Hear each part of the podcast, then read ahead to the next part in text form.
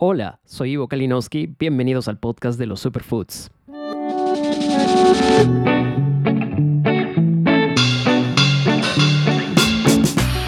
Un espacio donde hablaremos sobre los alimentos que están cambiando nuestras vidas y al mundo, y muchos de ellos tienen su origen en nuestro hermoso Perú. Acompáñanos en este nuevo episodio a descubrir juntos nuevos conocimientos.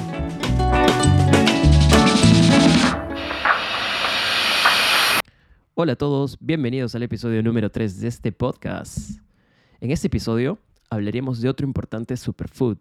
Y quizás este superfood es uno de los granos andinos que es más conocido a nivel mundial y que ha ganado un gran terreno en su difusión, su recordación y por supuesto su uso. En esta conversación descubriremos que la quinoa no solo tiene un maravilloso perfil como alimento, sino que gracias a sus componentes también tiene un gran potencial de aplicabilidad. ¿Qué quiero decir con aplicabilidad? Esto quiere decir que desde un buen tiempo atrás ya se está estudiando las posibilidades de este superfood para servir de insumo en la creación de productos para segmentos específicos y propósitos únicos. La quinoa ha sido tan bien marketeada que prácticamente no necesita de mayores presentaciones. Todos estamos muy pendientes de ella. ¿Quién de nosotros no ha probado alguna vez este alimento en sus diferentes preparaciones y variedades? Es importante empezar a entender que la quinoa no solo es un alimento que sirve para ir desde la chacra a la olla, sino también es un alimento que permite adaptar sus beneficios para la creación de productos industriales. Lamentablemente, hoy en la industria no se ha hecho mucho por desarrollarlos, pero experiencias internacionales nos demuestran que ya la quinoa hoy es usada para la creación de bebidas, harinas y otros productos. En este episodio tengo el agrado de conversar con el doctor Julio Vidaurre Ruiz. Julio tiene un doctorado en Ciencias de Alimentos por la Universidad Nacional Agraria La Molina. Es también magíster en Tecnología de Alimentos por la Universidad Agraria La Molina y es ingeniero de Industrias Alimentarias de la Universidad Nacional Pedro Ruiz Gallo. Su trabajo de investigación es sobre el diseño y desarrollo de productos libres de gluten, con harinas de granos andinos. Forma parte como investigador del Centro de Investigación e Innovación de Productos Derivados de Cultivos Andinos, o mejor conocido como CINCA, y ha participado en diferentes proyectos nacionales e internacionales relacionados a dar valor agregado a los granos andinos. En cuanto a su labor como enseñanza, Julio Vidarre es actualmente profesor del Departamento de Ingeniería de Alimentos y Productos Agropecuarios y se ha especializado en temas relacionados al modelamiento matemático y simulación de procesos como congelación, tratamiento térmico y predicción de propiedades térmicas y físicas de los alimentos. Gracias a ello ha desarrollado aplicaciones computacionales para la enseñanza de la ingeniería de alimentos que actualmente imparte con mucha dedicación y pasión. Hola Julio, bienvenido. Cuéntame, ¿cuánto tiempo tienes eh, como investigador y, y cuéntame también cuál fue tu motivación para estudiar la quinoa y otros tantos productos andinos? Hola Ivo, gracias por la invitación bueno, yo soy un investigador joven, tengo 33 años y estoy en este mundo desde el año 2012, cuando vine de provincia, yo soy de Lambayeque, del departamento de Lambayeque, vine a Lima, a la Universidad Agraria, a estudiar mi maestría y tuve la oportunidad de conocer a muchos profesores que se dedican a esta parte, ¿no? A la investigación de, la quinoa, de, bueno, en general de los granos andinos, ¿no? quinoa, kiwicha, cañigua, tarwi. Y encontré un mundo muy interesante, ya que como sabrás en el norte no somos eh, eh, una, población que se caracteriza por comer estos granos. Tenemos otros granos más eh, de consumo masivo, pero eh, encontré un grano que eh, tenía muchas propiedades, muy interesante. Y como todo investigador, cuando tienes una materia prima que eh, está en, en, la fama, porque era el boom del año mundial de la quinoa, pues era muchas oportunidades, mucho financiamiento para poder investigar, ¿no? Y es así que eh, logro conocer a un grupo de investigación liderado por la doctora Ritva Repo, quien es profesora principal de, la Facultad de Industrias Alimentarias de Finlandia, bueno, de la agraria, pero ella es finlandesa, y eh, nos, nos forma, ¿no? ¿no? solo a mí, sino a un grupo de, de profesionales que hemos eh, desarrollado pues nuestra investigación de maestría y de doctorado eh, gracias a, a, los granos andinos. Qué estupenda historia. ¿Qué maestría viniste a estudiar o qué maestría decidiste estudiar para, para comenzar luego con esta investigación? Claro, aquí en el área de industrias alimentarias, en la Universidad Agraria, eh, se imparte la maestría en tecnología de alimentos. Y eh, unos años más, bueno, la maestría dura dos años y luego tienes un trabajo de, grado, pero luego tuve la oportunidad en el 2016 de, de regresar para estudiar el doctorado. Y el doctorado sí fue becado por el Ministerio de Educación y Fondesit, Concitec, en donde 10 eh, profesionales de todo el Perú eh, eh, hicimos, pues, estudiamos los tres años y un año más para hacer investigación, casi cuatro, ¿no? cuatro años en hacer la investigación doctoral. Y también allí fue de, fui de la mano con este grupo de investigación liderado por la profesora Riva Repo. Desde allí ya pertenezco al CINCA, que es el Centro de Investigación e Innovación en Cultivos Andinos, que pertenece también a la universidad y este centro, pues, eh, con este centro hemos ganado muchos proyectos para que la investigación no solamente termine en la sustentación de la tesis, ¿no? Sino de que pueda tener una, una continuidad. Claro, una aplicación, una continuidad más allá, ¿no? de la parte del conocimiento. ¿Tú podrías decir que llegaste eh, o empezaste con los estudios de la quinoa en el momento más álgido en el que se estudiaba este, este cereal o, o quizás ya se estudiaba desde antes con más fuerza?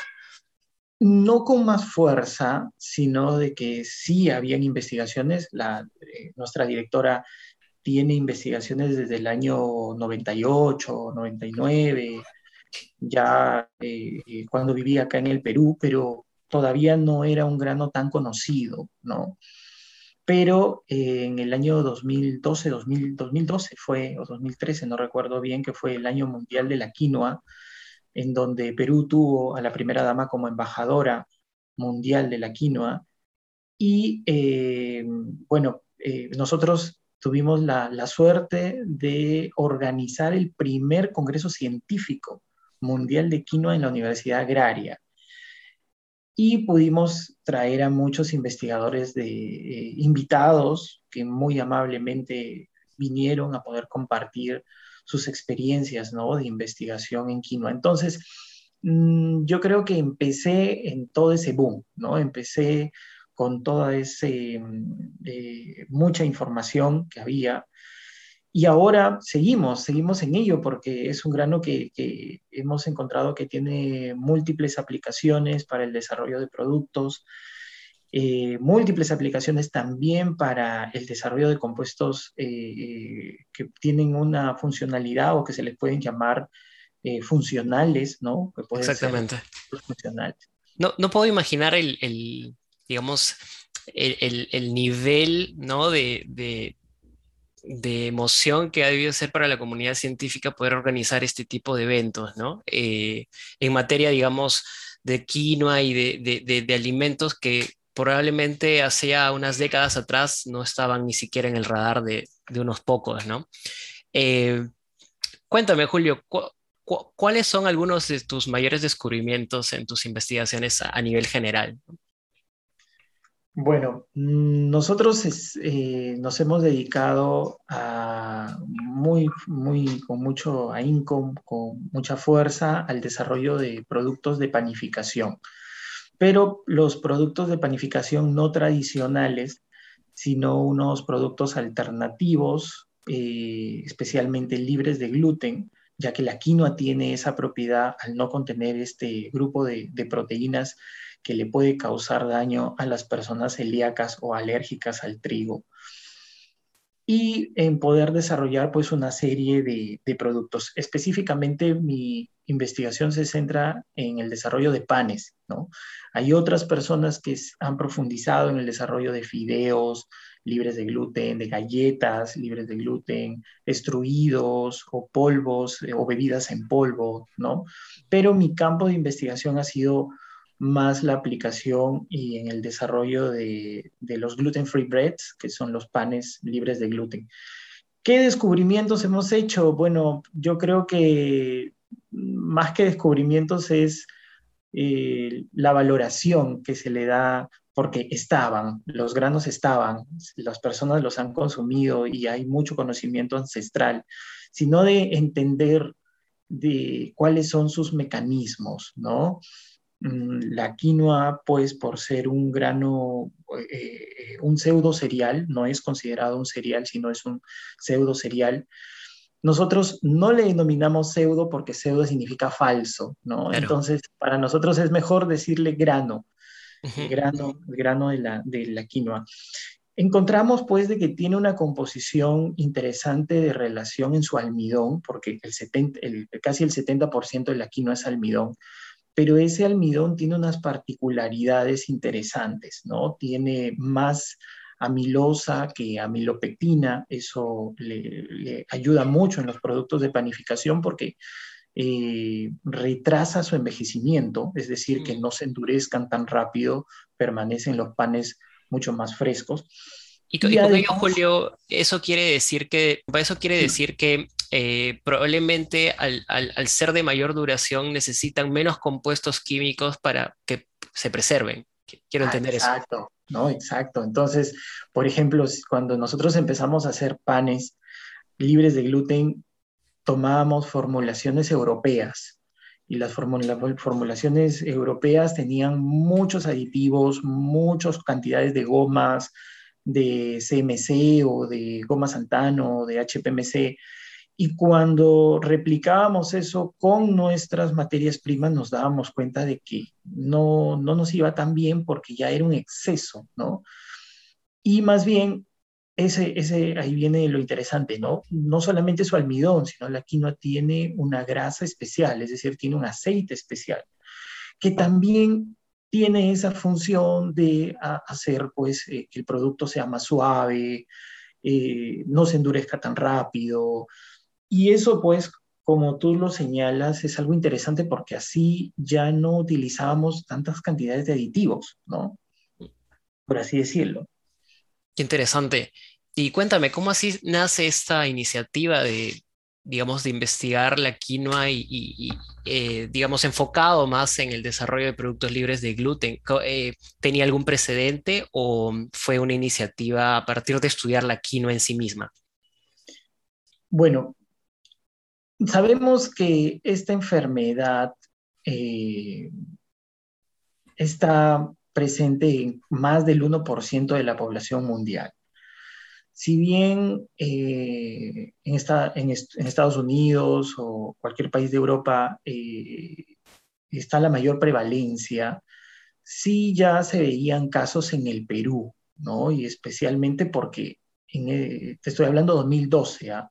Ya había una asociación de, celíacos del Perú, ¿no? Entonces tuvimos un cierto acercamiento también para conocer la realidad de ellos. En su gran mayoría, todos los celíacos peruanos en ese entonces eran detectados en el extranjero, pero vivían en Perú. Sin embargo, nos hemos dado, yo sabíamos de que a medida que, eh, el tiempo va pasando, que las pruebas clínicas se pueden hacer mucho masivas, más masivas, etcétera, iban a aparecer esas personas que de la nada comían trigo y les caía mal, ¿no? y empezó a incrementarse el número de, personas, ¿no? Igual teníamos el antecedente de, una mayor prevalencia en Argentina, en Chile, ¿no? Y si tú te puedes dar cuenta, ahora ya tenemos en todos los supermercados una sección especial que dice gluten free. Sí, ya se ha vuelto no solamente comercial, sino ya cultural, ¿no? Incluso personas que no tienen esta enfermedad buscan este tipo de productos simplemente por el hecho de que resulta siendo más más ligero o, mm, más saludable para ellos, ¿no? allí viene el término. El consumidor cree que todo lo que dice gluten free es saludable y no es cierto. ¿Por qué? interesante. Porque los productos gluten free bases, básicos, eh, y en su gran mayoría que son importados, eh, están hechos a base de almidones. Y los almidones no son nada nutritivos, los almidones son puros carbohidratos, no hay fibra, no hay proteína, no hay minerales, ¿no? Y cuando nosotros conversábamos con los celíacos, los celíacos tenían ese problema, ¿no? Es decir, estamos consumiendo algo, pero para satisfacer la idea de que, ah, toda la vida comí pan y ahora no puedo comer pan, pues ahora encuentro un pan hecho con almidón de papa. Pero eso no te nutre. Y el problema que tiene el celíaco, pues al, tener sus microvellosidades destruidas en su intestino debido a, este, a esta enfermedad, no absorben los nutrientes. Entonces, muchos de ellos pueden presentar cuadros de desnutrición. La quinoa, la kiwicha, al no tener, o la, y la cañigua, al no tener pues la presencia de, de, estos péptidos que componen el gluten, serían pues los más ideales, ¿no? los más apropiados. Pero allí también luchamos contra algo sensorial, ¿no? Porque para la persona que está acostumbrada a comer los granos andinos le puede parecer normal, pero la persona que no le puede parecer un sabor raro, un sabor extraño. Lo curioso es que si bien eh, Latinoamérica debió caracterizarse por, por ser los pioneros en investigación en desarrollo de estos productos con granos andinos, no lo fue, lo fue Europa. Entonces en Europa sí ya porque tenían pues esta costumbre de comer, por ejemplo, el pan de centeno, que es un pan oscuro, un pan amargo, ¿no? La inclusión de ellos para, eh, de la quinoa dentro de sus productos de panificación les resultó normal, pero para nosotros no. Es más, hasta delicioso tal vez, ¿no? Y qué, qué gran conflicto, ¿no? Qué gran dicotomía que, que menciones que por un lado, son productos que están hechos para ayudar a un porcentaje no menor, o sea, no, no, no, despreciable de la población, pero por otro lado también tienen esta, esta, esta dicotomía, ¿no? De no ser finalmente tan saludables. Hablo de los productos gluten free y, y la quinoa, pues, y otros cereales son una, una, gran alternativa para incluirlos dentro de estos alimentos, ¿no? Hablando propiamente de la quinoa como tal, de hecho, este grano se ha ganado el reconocimiento y aprecio de todo el mundo, ¿no? ¿Por qué crees que ha pasado eso? Yo creo que es por su perfil, es el, perfil de aminoácidos, porque eso también, ¿no? A veces las personas dicen, ah, vamos a comer algo proteico, eh, con elevado contenido de proteínas, vamos a comer quinoa. No, la quinoa tiene un contenido moderado de proteína puede llegar, puede llegar a tener en ciertas variedades, que eso también es algo de rescatar, que en el Perú puedes encontrar muchas variedades con múltiples aplicaciones. Ya el chef eh, Flavio Solórzano, con quien también nosotros hemos trabajado, ha, ha, podido pues hacer todo un mapeo de las diferentes variedades y encontrar de que hay variedades que sirven para bebidas, hay variedades que sirven para guisos, hay variedades que sirven para múltiples cosas, ¿no? Pero regresando, para no desviarme del tema de proteína, contiene un contenido moderado de proteína, pero lo interesante y lo valioso es que sus proteínas, o sea, los aminoácidos que componen esas proteínas, tienen aminoácidos esenciales, aminoácidos que los otros cereales no los tienen, que no lo tiene el arroz, que no lo tiene el trigo, que no lo tiene la cebada, que no lo tiene la avena, la quinoa puede tener un perfil nutricional mucho más apropiado que ellos, o sea, les gana a nivel de eso. Y como te contaba también de su almidón, porque su almidón allí pues es el 70%, y si este almidón tiene propiedades interesantes también. Entonces, su valoración de la quinoa es justamente el perfil nutricional y también su parte agronómica, creo yo. La quinoa puede crecer en, no soy agrónomo, quizá un agrónomo puede explicar mejor esto, pero puede crecer pues en condiciones muy adversas, ¿no? En condiciones muy drásticas, sin agua, a elevadas eh, eh, altura, en sequías, o sea, se puede enfrentar a ello, ¿no? Incluso las quinoas que están sembradas y cosechadas en zonas muy duras, por así decirlo, ¿no? Tienen un perfil nutricional mucho más interesante que las quinoas de costa. Y no solo el nutricional, sino el funcional, ¿no? Cuando ya ahí entramos a hablar de los compuestos bioactivos, ¿no? Sí, no estoy seguro realmente si es la quinoa o este dato es probablemente algo no, no muy preciso, pero eh, alguna vez leí que tenían cierta resistencia incluso a algunos pesticidas o algunos eh, compuestos, digamos, este, químicos que lo hacían de repente, eh, digamos, una planta de, fácil digamos, de fácil cultivo, de fácil cosecha también, porque no requerían tanta atención. ¿no? Eh, de hecho, sí hay una técnica y, hay, y obviamente hay todo una, un, método, pero eran plantas muy resistentes eh, siempre y cuando estén en las, en las condiciones realmente necesarias, ¿no? Sí, pero mira su facilidad de adaptación, que hay quinoa en Trujillo, se pudo sembrar quinoa en Piura, entonces se ha podido, se ha podido, se puede adaptar a diferentes zonas pero lo que tú también señalas es interesante. No estoy seguro porque sé que Perú tuvo un, cierto problema con el tema de los pesticidas, con estos granos. Y, debido a qué? Pues a que el agricultor no recibió quizá toda esa capacitación de decir, no, no, no es lo mismo, esto no es un arroz, esto no es un maíz, no le debes poner esto, ¿no? Entonces, Exactamente. la investigación también pues tiene que ir de la mano. Ahí la investigación juega un rol fundamental, no solamente en la parte del usuario final, que es quien consume estos alimentos, sino también en la parte de su cultivo y su cosecha, ¿no? Es, interesante. Eh, bueno, o sea, yo sé que hemos hablado un poco de la quinoa y hemos mencionado algunas cosas interesantes, pero quisiera ir un poco más allá, que nos cuentes un poco más acerca de la quinoa y esas propiedades físicas, ese impacto que tienen las personas, ¿no? Al ser consumido.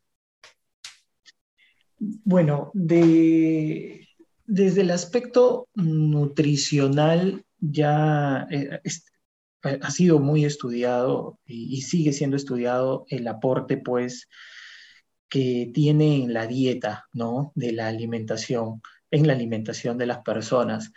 Pero hay ciertos componentes que también los tienen estos, eh, eh, estos granos andinos, de los cuales resulta de interés, ¿no? Que son los compuestos bioactivos. Nosotros aquí dentro de la universidad, en el CINCA, pues también estamos preocupados por ellos y, los investigamos, que es a nivel de los compuestos como los fenólicos o su capacidad antioxidante, es decir, que tienen un potencial a reducir los radicales libres que pueden estar en el cuerpo, ¿no? Por ejemplo, una persona que consume mucha fritura, muchas grasas, sabemos pues de que por ahí hay unos peróxidos libres, unos radicales libres que pueden eh, encontrar a una célula que no está funcionando bien ¿no? y malformarla ¿no? y desencadenar un cáncer. Pero si tú consumes estos productos que tienen esa capacidad de capturar esos radicales libres, ¿no? por eso se llama capacidad antioxidante, ¿no? Mm. y puedes capturar esos radicales que, pueden hacerle daño a la célula, pues vas a tener un efecto favorable, ¿no? En tu salud. Eh, en realidad, eh, bueno, yo no he profundizado mucho en el aspecto funcional. Sé que en la universidad hay muchas investigaciones, incluso de eh, poder modificar los péptidos, ¿sí? Modificar la cadena de proteína de la quinoa para obtener péptidos bioactivos péptidos que pueden tener propiedades eh, con la finalidad de, disminuir, por ejemplo, la presión, eh, efecto antidiabético para los diabéticos y ese tipo de cosas. No es mi línea de investigación, más mi línea de investigación es en el área de, desarrollo de productos, pero cada vez más pues el abanico de posibilidades que, de cosas que puedes hacer con ellos o con todo el grano en sí es interesante, ¿no? Qué interesante. Y eso me hace pensar que la quinoa, pues, eh, o sea, después de tanto estudio, se sabe mucho de ella, pero probablemente hay cosas que se desconocen, ¿no? Y las, las investigaciones hoy en día probablemente estén más en, en, en, en explorar los alcances y aplicaciones que tiene. ¿Crees que es más ahí, eh, crees que es por ahí la tendencia? Yo creo que sí. Yo creo que eh, estamos llegando en un momento en la ciencia en el Perú donde ya conocemos la aplicación, ya sabemos que se puede aplicar, pero el gran paso pues es en darle valor agregado a los productos, ¿no? Entonces todavía nos falta, porque no hay, en Perú todavía no hay una industria que pueda aprovechar toda la cadena, es decir, todos los subproductos que yo puedo tener desde un grano y que diga, ok, saco su almidón y el, el almidón lo aplico para tal cosa. Saco la fibra y la fibra puede servir para tal cosa. Mm. Saco la saponina, porque la quinoa también puede tener una, tiene una saponina y digo, no, está bien, es un antinutriente, pero puede servir como un insecticida. Entonces, todavía nos falta eh, esa parte, creo yo, y, todo eso se tiene que lograr eh, con dos cosas a la vez, ¿no? Es la investigación, pero también el interés de la industria en tomar las cosas de la investigación y poder escalarlas, ¿no? Y poder desarrollarlas.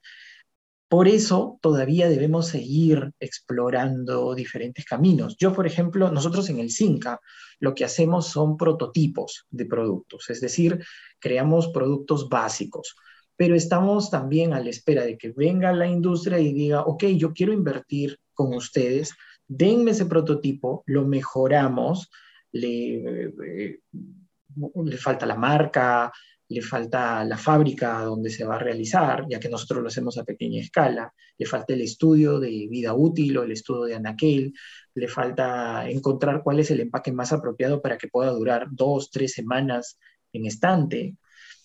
Entonces, creo que todavía tienen que seguir esos, esos esfuerzos, ¿no? Julio, ¿tú crees que es un tema de interés o son procesos muy complejos que probablemente resulten muy costosos también? Sí, ¿Cuál es tu opinión? Creo, yo creo que es un tema de interés, pero tiene que haber promoción y tiene que haber apoyo, mucho apoyo por parte del Estado. Nosotros, eh, debido a estos proyectos que, manejamos en el CINC, hemos tenido la oportunidad de ver, por ejemplo, la realidad de Alemania con, el, con el lupino con el lupino alemán, ¿no? Eh, nosotros en Perú también tenemos un lupino que es el tarwi, el tarwi. Eh, que tiene mucha más proteína que el Lupinus angustifolius o albus que, tiene Alemania o que tiene Australia. Sí, el tema del tarwi es una locura. Yo, es una de, las, de, los, de los granos que más me despierta una admiración, porque es no solamente lo que mencionas, sino que cuando pasas por la calle y preguntas, muy poca gente lo conoce. Claro. Entonces, la experiencia, por ejemplo, de, de esos países es ok, hay un fondo nacional que le puede dar eh, dinero, que le otorga el dinero a un centro de investigación y le dice, ok, quiero que me desarrolles toda la cadena y todo lo que tú desarrollas se lo entregamos a las industrias nacionales para generar y darle valor agregado a nuestros granos, a, a los granos de ellos, ¿no? Entonces, tú ves que en Alemania te pueden vender yogures, helados, mayonesas, 100% ese producto. Y dices, hombre, ¿y cómo lo hicieron? Porque si es una legumbre y a veces tiene un sabor a, vegetal, tiene un sabor a... No es, no es el mismo. No es el mismo. ¿Qué pasó? Pues detrás de todo ello hay una serie de patentes, mm. patentes que los institutos han podido encontrar y han podido registrar y obviamente todo está protegido de cuál es el proceso para quitarle ese sabor desagradable, para que pueda obtener esas, esas texturas apropiadas para diferentes productos. Entonces, tiene que haber, creo yo, ese incentivo por parte del Estado. No solamente del Estado decir, ah, toma, te doy dinero, investiga, sino, toma, yo te doy dinero, pero esos resultados que tú tienes, yo los quiero ver materializados en el mercado, en un programa social, en la formación de una empresa, si no, no cerramos el círculo. Si te doy dinero y te digo, investiga, ok, yo cumplo con entregarte el paper y se acabó la investigación. Y no debe ser así, ¿no? Claro, es, una, es cambiar un poco la mentalidad también, ¿no? Es una mentalidad de, retorno, ¿no? De retorno no solamente económico, sino de retorno social, ¿no? Y, y, es tan importante lo que mencionas porque es cierto, todavía estamos en una etapa de quizás mucho, mucho más creciente de apoyar la investigación, pero hay mucho de esta investigación que se queda ahí, ¿no? En el archivo y no termina yendo eh, hacia la aplicación, que es finalmente donde debería parar, ¿no? Es súper importante. Yo, yo, siento que la quinoa se ha revalorizado, ¿no? Y se ha revalorizado tanto eh, culturalmente, digamos, eh, socialmente, pero también económicamente, ¿no? ¿Consideras que se ha hecho menos accesible a las personas con el tiempo? Mm, yo creo que, como todo en el Perú, tú puedes encontrar de todo. Aquí eh, puedes encontrar en el supermercado una bolsa de quinoa, el medio kilo a 20 soles, pero también puedes encontrar quinoa en el mercado a, a 4 soles o a 5 soles el kilo, ¿no? Yo creo que hay para todos, claro, aquella que tiene otro proceso de lavado, de saponificado, de la bolsa bonita, pues puede tener un mayor precio, ¿no? Pero sí creo que eh, se puede haber encarecido debido a que no hay mucho, eh, eh, mucho, muchos productores, es decir, quizás no hemos incrementado el número de productores. Y también porque afuera eh, es, muy es muy valorada, ¿no? Entonces, pues las personas dicen, ¿para qué la voy a vender aquí si acá me pagan menos? Mejor la mando afuera, ¿no? Yo te cuento, estuvimos en Finlandia y almorzamos quinoa y fue una cosa pues de, sentirnos orgullosos, ¿sí? De que nos digan, bueno, van a comer quinoa peruana, bien de Perú y van a comer quinoa peruana, quinoa peruana que llegó desde Finlandia. Y también conocimos en Finlandia ya campos de quinoa, para que veas esa adversidad, ¿no? Que, que ellos tienen muchos meses de, frío, pero tenían esto, este cultivo que se había podido adaptar, con un tamaño menor, con un grano más chiquitito, pero estaba, ¿no? Y bienvenido sea, porque uno no debe de pensar, pues, de decir, ay, no, pero ¿por qué, ¿por qué está fuera de Perú? ¿Por qué está fuera de Bolivia? ¿Por qué está fuera de Ecuador? Al contrario, son granos de que tienen que estar en el mundo y que todo el mundo los, los debe consumir, ¿no? Sí, concuerdo totalmente contigo. No, no es el, mismo caso, pero tuve la oportunidad de estar en, supermercados premium en Estados Unidos y darme una vuelta por, los anaqueles y ver muchos de los productos que, si bien no eran, digamos, eh, manufacturados en Perú, muchos eh, mostraban ¿no? en las etiquetas eh, quinoa eh, from Perú, ¿no? O este maca de Perú, ¿no? O Peruvian ginger, ¿no? Que es el quión. Y realmente se te inflaba el pecho de una forma, pues, indescriptible, ¿no? Porque si, si, si bien quizás no somos nosotros los que estamos aprovechando digamos, eh, esas oportunidades comerciales, eh, al menos sí, sí, hay, sí se está generando una, una, recordación, una conciencia en la gente de afuera, ¿no? Que todo esto es de Perú y, pues hay siempre esta eh, idea de que somos no solamente culturalmente ricos, sino a nivel de, de, productos también, ¿no? Sí, sí. Yo, yo creo que, bueno, las personas tienen mm, que salir, chocarse con otra realidad, por ejemplo, de, eh, pasar unas vacaciones en, Buenos Aires y que no encuentres alberja fresca y que tengas que comprar una alberja congelada y que digas, oye, pero yo en Perú puedo ir a, la esquina de mi casa y comprar alberja y, y pelarla, ¿no? o comprarte un pimiento en Estados Unidos y que te, cuente, que te cueste dos dólares, a que llegues a Perú y digas, oye, pero yo con 50 céntimos me puedo comprar un pimiento y puedo comer saludable. Eso también, ¿no? Exacto. Si tenemos que, que, tenemos todavía, creo yo, estamos, no, no, no estamos tan, tan locos de vivir en un mundo de, tan locos. Yo creo incluso la pandemia nos ha, nos ha obligado a retornar a la cocina, ¿no? Ya no en comer en la calle, sino a prepararse sus alimentos y a comer mejor, ¿no? a comer más sano. Sobre todo comer más sano, ¿no? porque nos dimos cuenta que, era la base para, para, una salud o para un, un, estado, un mejor estado inmune. ¿no? Así es. Exacto. ¿Qué productos novedosos a base de quino están apareciendo en la industria? Tú que estás más enterado y más cerca de estos fenómenos, digo, más allá de las granolas y las galletas, ¿cuáles de ellos además consideras tú que tienen un gran potencial de desarrollo para futuro? Bueno, eh, yo creo que como te decía, ¿no? Todos los subproductos que se pueden obtener de la cadena. Entonces hay mucho interés por, si ya sabemos que son las proteínas de la quinoa lo interesante, allí viene lo interesante de, ok, puedo obtener un aislado proteico y ese aislado proteico introducirlo eh, en un chorizo, introducirlo en un jamón, eh, introducirlo en diversos productos, ¿no?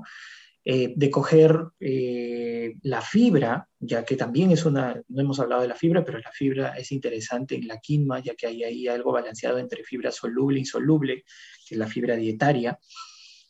Y tratar de introducirlas e incorporarla en el, en el desarrollo de, bueno, en productos un poco más diversos, ¿no?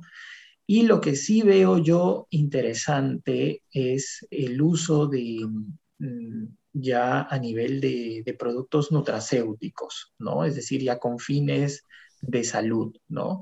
Que en algún momento, creo yo, eso todavía no llegamos, pero que en algún momento vamos a poder decir, ok, ahí tenemos unas petacianinas de unas quinoas rojas, que es el colorante, y este colorante agregado o adicionado en diferentes productos con la finalidad que tengan una función funcional, ¿no? que tengan un componente, una finalidad funcional. Como por ejemplo la industria textil podría ser o, o incluso más allá. Sí, pero ya que en el caso, pues hay otros componentes. Eh, tú me puedes decir betacianinas, ah, la beterraga, y tiene mucha más, claro, pero sí podemos estudiar un poco más las betacianinas de la quinoa, que puede contener poca cantidad, pero con una mejor aplicación, sí, quizá pueda, pueda servir, ¿no? Porque si no, competimos, competimos. Pero creo yo, pues a nivel de, desarrollo, que eh, el tema proteico, va, a seguir en ello, ¿no? Eh, con estas bebidas de las personas que buscan consumir también un mayor contenido de proteínas, ¿no? Y entonces puede ser adicionado a nivel de bebidas, a nivel de polvos, eh, a nivel de, microencapsular también estos compuestos interesantes, estos compuestos bioactivos, y tratar pues de, aplicarlos en, diferentes productos. Me has hecho acordar Ahora que mencionas un poco la parte, digamos, proteica o las facultades proteicas de la quinoa, eh, hoy, hoy cada vez tenemos más eh, personas, digamos, convertidas al, veganismo, ¿no? O, totalmente, digamos, este, no, no, no, no, no adeptas a la carne, ¿no? y que están buscando mayores proteínas de fuentes vegetales. Y claro, la quinoa siempre ha sido pues una de, de las primeras opciones para estos grupos, pero qué mejor sería de em, tenerlo, digamos, en productos eh, extraídos, ¿no? Netamente puros, eh, como por ejemplo eh, polvos, ¿no? De proteína a base de quinoa o, o, este tipo de productos que, que, de una vez puedan ser suplementos, ¿no? para la vida diaria. Así es, así es. Exacto. Eh, Julio, como para ir cerrando un poco, enséñanos cómo, cómo no se debería tratar a la quinoa, ¿no? Porque a veces basado en, su forma, en sus propiedades, ¿qué, cosa a veces hacemos, digamos, en, el día a día, en la cocina o qué sé yo, en, su manipulación, que, puede de alguna forma alterarla y, hacer perder sus propiedades o, en todo caso ir en, perjuicio de nuestra salud a veces, ¿no? Mm, bueno, es que es muy compleja, muy complejo responder eh, a la pregunta porque en sí, como te comentaba, tenemos muchas variedades de quinoa y no todas tienen la misma aplicación, ¿no? Entonces, por ejemplo, una variedad amarilla sacaca, ¿sí? Es una variedad que tiene una gran cantidad de saponina, ¿sí? Que no sale lavándola. Entonces, la lavas, la frotas y sigue amargando. Hombre, ¿y eso quiere decir que ya no la vamos a consumir, que ya no la podemos consumir? No, se le tiene que encontrar otros usos, ¿no? Entonces puede servir, por ejemplo, para empanizar, ya que empanizamos filetes de pescado, empanizamos carnes y las sometemos a un proceso de fritura. altas temperaturas. Entonces esas altas temperaturas sí pueden eliminar esa saponina y que no tenga ese sabor amargo, ¿no? Hay otra variedad que se llama la chulpi, es una variedad de puno. Es una quinoa cristalina. O sea, tú la ves y es como si fuera transparente, muy interesante. Y la chulpi, ¿cuál es su aplicación? Es interesante porque se pueden hacer bebidas instantáneas. Entonces, coges un vaso de licuadora, pones un poco de chulpi y le pones un poco de agua caliente y tienes una leche vegetal. Tienes un ponche de quinoa, ¿no? Eso no podrías hacer, eso no, no se podría hacer, por ejemplo, con una negra collana, que es otra variedad, que es una quinoa negra, pero que tiene mucha fibra, que puede servir, que puede servir más para guisos y ese tipo de cosas. Yo, les, nosotros trabajamos en un proyecto que se llamaba Protein to Food. Sí, he escuchado. Cuéntame eso un poco.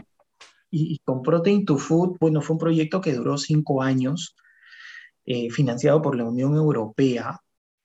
Y Protein to Food eh, también nos financió nuestras investigaciones de doctorado a cinco tesistas de doctorado acá en la Universidad Agraria.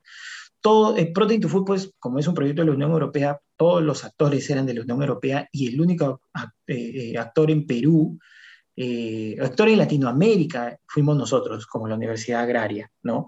Entonces, la directora con todo el equipo de trabajo de nosotros, de, Protein to Food a nivel de, de Perú, hicimos un trabajo que se quedó materializado en un libro, un libro que es de acceso abierto, que todo el mundo lo puede descargar, que lo puedes descargar en PDF, que ha ganado muchos premios, que el libro se llama Granos Andinos Superalimentos en la Cocina. Y esta versión, pues, es eh, editada por la profesora Ritva y por el famoso conocido chef Flavio Solórzano. Y es toda una investigación de cinco años que ha durado todo ese proyecto, de ver todas esas variedades de quinoa, de kiwicha, de cañigua, de tarwi, ¿sí? Y qué aplicaciones se le puede dar a los diferentes eh, platos a nivel de la cocina, ¿no? Y no es un libro recetario simplemente, sino que también te da esos tips. Es decir, mira, esta variedad de la quinoa sirve para esto y tiene este contenido de proteínas, ¿no? Entonces, pensar pues de que unas, una un solo tipo de quinoa puede servir para, para muchas cosas, ¿no? Quizá te, dé el, pésimo consejo de decir, ah, no, pues la quinoa solamente zancochada. No, tenemos un montón de quinoas que por su variedad de composición o por sus diferentes composiciones van a tener diferentes aplicaciones me has hecho reflexionar, ¿no? Es un gran reto para, para la gente en general que, que usa estos, estas, esto, que usa la quinoa o, o, para la gente que pretende usar la quinoa, eh, educarse, ¿no? En, en, en los diferentes tipos, porque, o sea, es cierto, no podemos pensar de que todas tienen la misma aplicación y todas tienen la misma manera de prepararse. Sí, eso, eso lo vuelve complejo, pero lo vuelve muy interesante al mismo tiempo y, se abre todo un camino por explorar que imagino que, va a estar al alcance de muchos interesados y curiosos. Muchas gracias, Julio, por esta entrevista, por esta conversación. Ha sido un placer tenerte y entender todos estos, y, tener toda esta información de tu parte, tener todo este conocimiento al alcance que estoy seguro que le va a interesar a mucha gente y lo van a valorar también a y a todos tus oyentes, pues invitarlos también a que visiten el CINCA, que es el Centro de Investigación e Innovación en Productos Derivados de Cultivos Andinos. Este es el CINCA, físicamente se encuentra eh, dentro de las instalaciones del INDA, que es el Instituto de Desarrollo Agroindustrial que queda al frente de la Universidad Agraria. Nosotros como CINCA tratamos de vincular a la empresa con la universidad, ¿no? Tratamos de vincular la academia con la industria, eh, con el conocimiento, con la finalidad, pues, de poderlos ayudar en el desarrollo de, procesos, también para podernos presentar a más convocatorias y seguir ganando, teniendo fondos para seguir investigando y darle valor agregado, pues, a nuestros productos. Muchas gracias por la invitación, Ivo. Gracias a ti, Julio. Un abrazo. Este fue todo el episodio de hoy. Gracias por escuchar. Si de verdad les gustó, compartan con sus amigos y familia y no se olviden de seguir nuestro Instagram, donde podrán encontrar extractos, información relevante y complementaria sobre los superfoods que realmente están cautivando al mundo. Pueden revisar también en la descripción de este podcast los links a los repositorios de investigación que promueve el CINCA. Ah, también podrán encontrar los links a la web de la Facultad de Industrias Alimentarias de la Universidad Agraria. Y por supuesto también podrán encontrar el libro de la doctora Ritva Repo con Flavio Solórzano, con recetas increíbles a bases de granos andinos. Denle un vistazo, está fenomenal. Yo ya lo vi y además lo mejor es que está gratis. Si quieren ponerse en contacto con Julio y ver temas de investigación y proyectos asociados a los alimentos andinos, también lo podrán encontrar en su perfil de LinkedIn. Bueno, eso es todo. Un abrazo a todos.